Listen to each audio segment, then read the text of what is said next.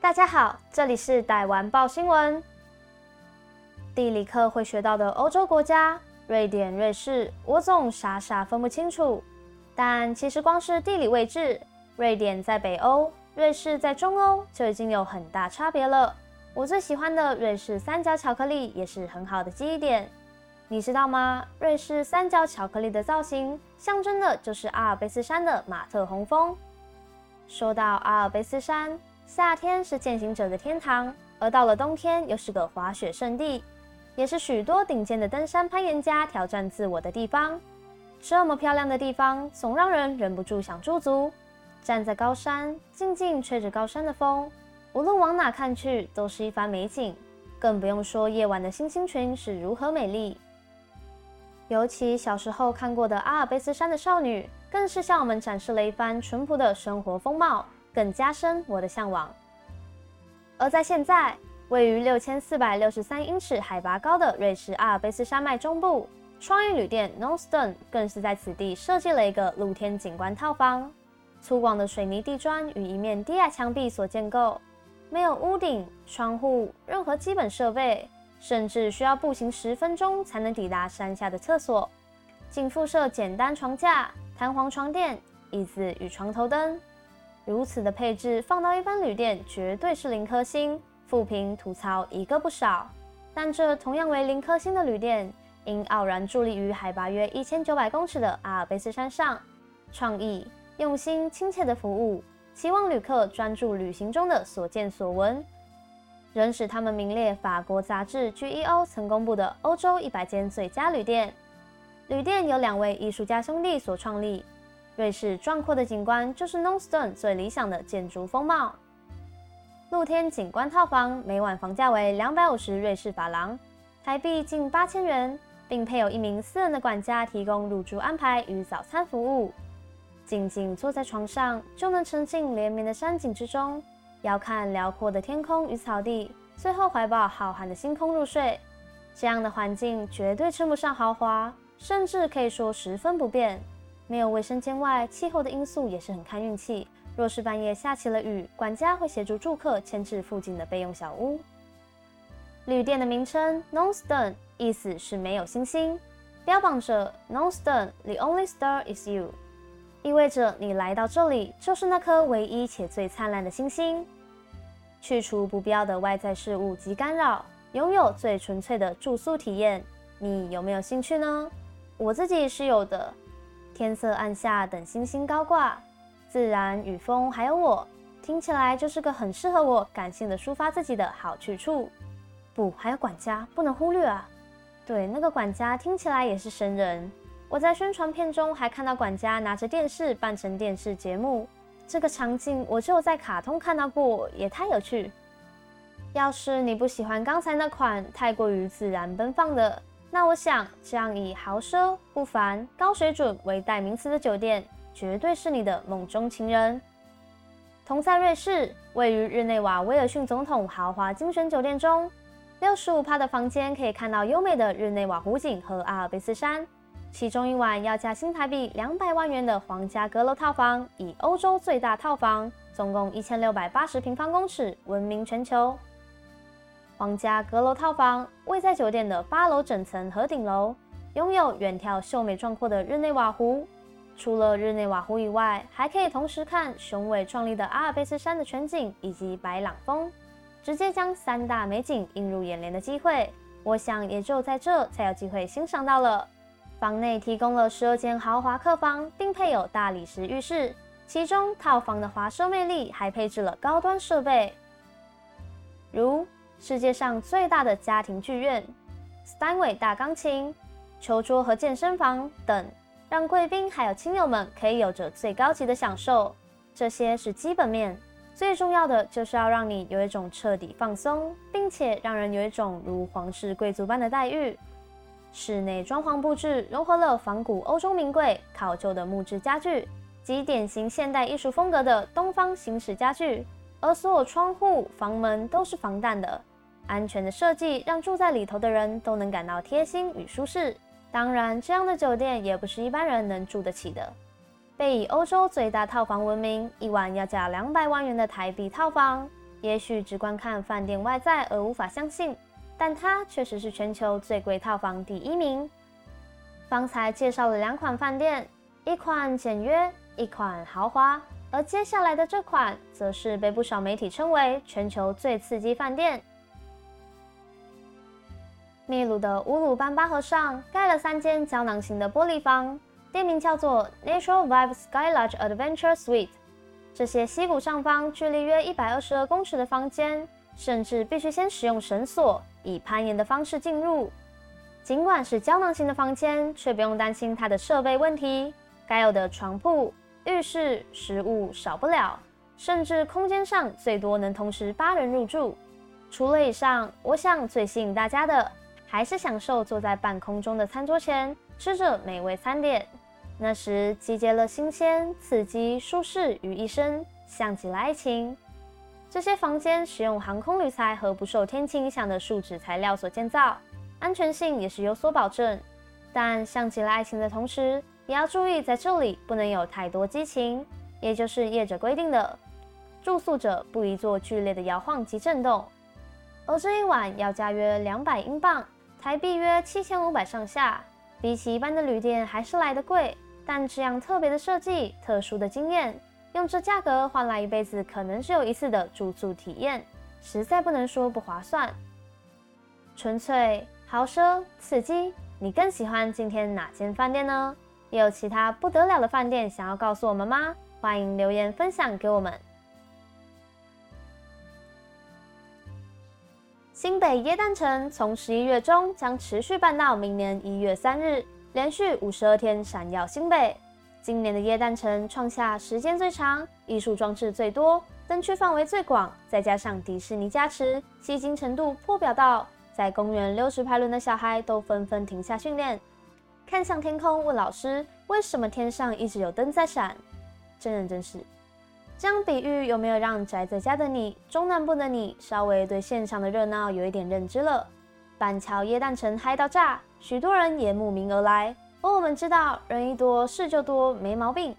今天的两则新闻就都是来自抱怨公社，事件也都是与耶诞城有相关。耶诞城的人潮不是一般的多，晚上搭车就是一群沙丁鱼背着包包在互相伤害。聪明的人或是住比较远，到夜晚就会没车的人，除了借住朋友家、超商过夜，一整晚在外边游荡，问警察叔叔怎么办之外，还可以选择饭店、酒店、民宿。元坡想问，不知道大家有没有过很可怕的旅店或旅馆？元坡就还记得。自己第一次是在垦丁买了国外名字的温泉饭店住宿券，结果房间老旧的可怕，还好有其他三个人一起通宵打麻将度过了。但他从来没想过会遇到第二次且更夸张的旅店。十二月的十三、十四号在耶诞城有演唱会，所以房间不是贵的要死，就是都客满。说走就走的旅行建议平日出发，因为待在房内的时间不长。元坡只求地方干净，能睡觉就好。没想到朋友非洲人出身，点了好几间觉得 OK 的，却因爬文而慢了一步。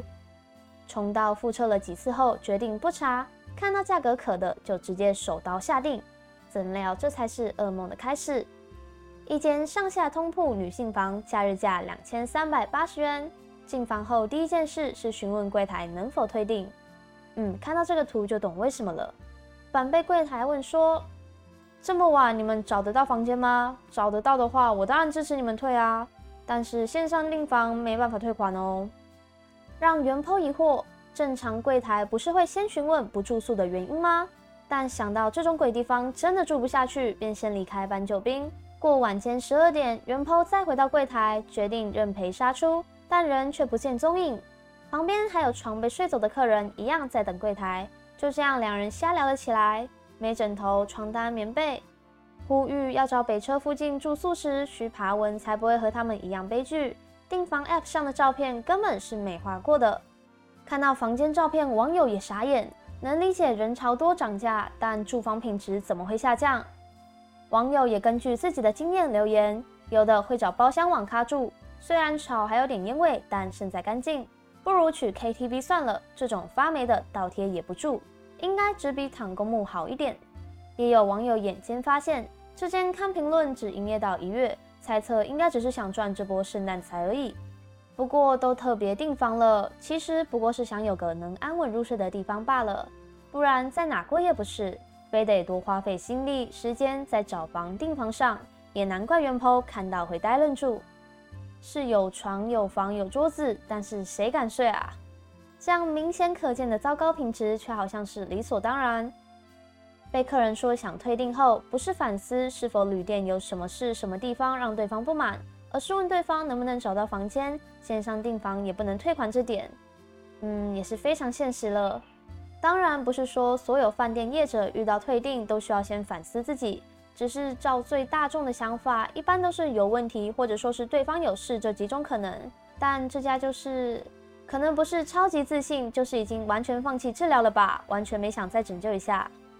住房 App 跟网友见面一样，照片看，但不能马上当真，要留有些许的可进步、退步空间。还有就是出门游玩，真的要提前规划好。说走就走的旅行刺激，但有时也会太刺激。一样是去耶诞城开心的玩，上篇的时间点是逛完要休息，而这篇则是游玩中所发生的。元剖很开心的带孩子去耶诞城，妹妹想玩海盗船，也想让姐姐一起玩。妹妹四岁，一百零三公分，姐姐十八岁。妹妹没有丝毫恐惧害怕，就是想让姐姐陪她玩。玩其他设施都还好，但唯独这个海盗船。现场体温、消毒，这都很正常。后来工作人员询问两人的关系，然后告知小朋友一百公分以上可以自己坐。姐姐回答是妹妹要她陪，对方告知一次只能上去两位大人，需要等。他们也都说好，没关系。前面大人加小孩不到十人，后头也没人排队。等待中，又一位戴眼镜的女性工作人员跑来说：“妹妹满一百公分可以自己搭乘。”说了同样的回答，但当得知姐姐只有十八岁时，又开始在扯法定年龄的问题。元抛则问：“我是妈妈，可以陪她坐了吧？”她说：“可以。”等到要轮到他们的时候，刚刚那位戴眼镜的女性工作人员又说：“可以换成姐姐玩。”元抛心里虽然觉得有事吗？一下可以，一下不行的，但也没有吵架。是姐姐上去玩后，那名工作人员又跑来争论刚刚发生的事，才让他觉得很有事。就是想让孩子开心玩游乐设施，是有这么困难吗？那位戴眼镜的女性工作人员却一直跟元婆说：“孩子害怕就不要玩。”可他就是不怕，就只是想要家人陪，是有什么问题吗？安全说明也没有明文规定，一百公分以上孩童需自行搭乘。是的话，就是孩子说，他也会反过来教育，一直说为了安全考量，只是告知，妈妈口气不需要怎么差。我现在讲都觉得是我都快疯了。当事人的原 po 更是觉得来玩的好心情都被你搞坏了，心情不会差，口气会好吗？难道你们的海盗船是不安全吗？要是孩子妈妈也没有法定年龄，还要出示证件证明是妈妈才可以带小孩坐这个设施吗？对方回答：还是会查验身份，不能证明就不能乘坐。没有明文规定，你们只是工作人员，而原 po 他们也只是遵从指示，乖乖排队。那位戴眼镜的女性工作人员是有什么毛病？一直找元剖吵架，还问现在到底想怎样？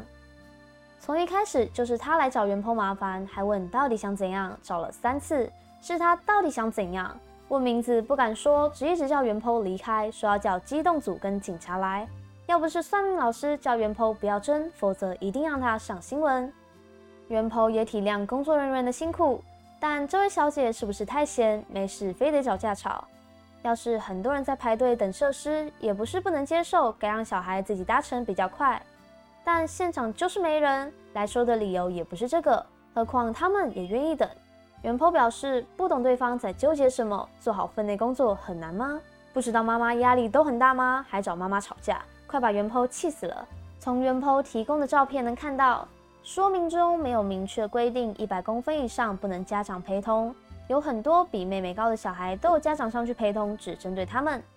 使用者限制的年龄限制写适用于十二岁以下儿童乘坐，身高未满一百公分孩童需由一名家长乘坐陪同，限制使用人数为十人。以此看来，那位戴眼镜的女性工作人员是真的做错了，她不该在后来又和袁坡说可以换姐姐陪同，因为一开始就是他在说姐姐年龄不到。家长一般是指未成年人的父母或监护人，有的也会指孩子的长辈，不过我们先忽略这点。规则可以是规则，但是你要坚持，否则那就只是可笑又苍白的玩笑。要能负责任的人来，就不要变通。不管怎么 diss，怎么投诉，就要好好的、坚定的说，不好意思，规定就是规定，规定是死的，就像现在上班的我也是死的，就瞬间合理、帅气多了。不过现实很多事情都是需要变通的。就留言问自家儿子三岁就一百零二公分了，难道是要他自己上去玩？也有可能监护人没空，或是不便于行。那带着弟弟妹妹来玩的家人亲人，就得要乘兴而来，败兴而归吗？所以其实很不懂那位工作人员到底是在哈罗什么？多的三岁公分没有明文规定不能赔，让你们很为难。好，那你们加上去啊！有问题就要提出来跟上级讲。上级不处理，就叫群众去跟上级讲，而不是出尔反尔的前后的所作与逻辑不通，不仅给人困扰，还欠揍。你也遇过自己找来找架吵的工作人员吗？说明不完全的困扰有没有也让你困扰呢？欢迎留言告诉我们。顺带一提，其实我自己也很懂妹妹想要陪的心情。就是不怕设施，但就是不想一个人上去玩，所以就会出现我这个小孩很兴奋，旁边的大人笑得勉强，这样有些好笑的场景。今天的台湾报新闻到这里结束，希望你喜欢今天的主题，也能在留言栏和我们互动，并记得订阅和开启小铃铛哦。我们之后也会分享不同题材的事，我们下次再见，拜拜。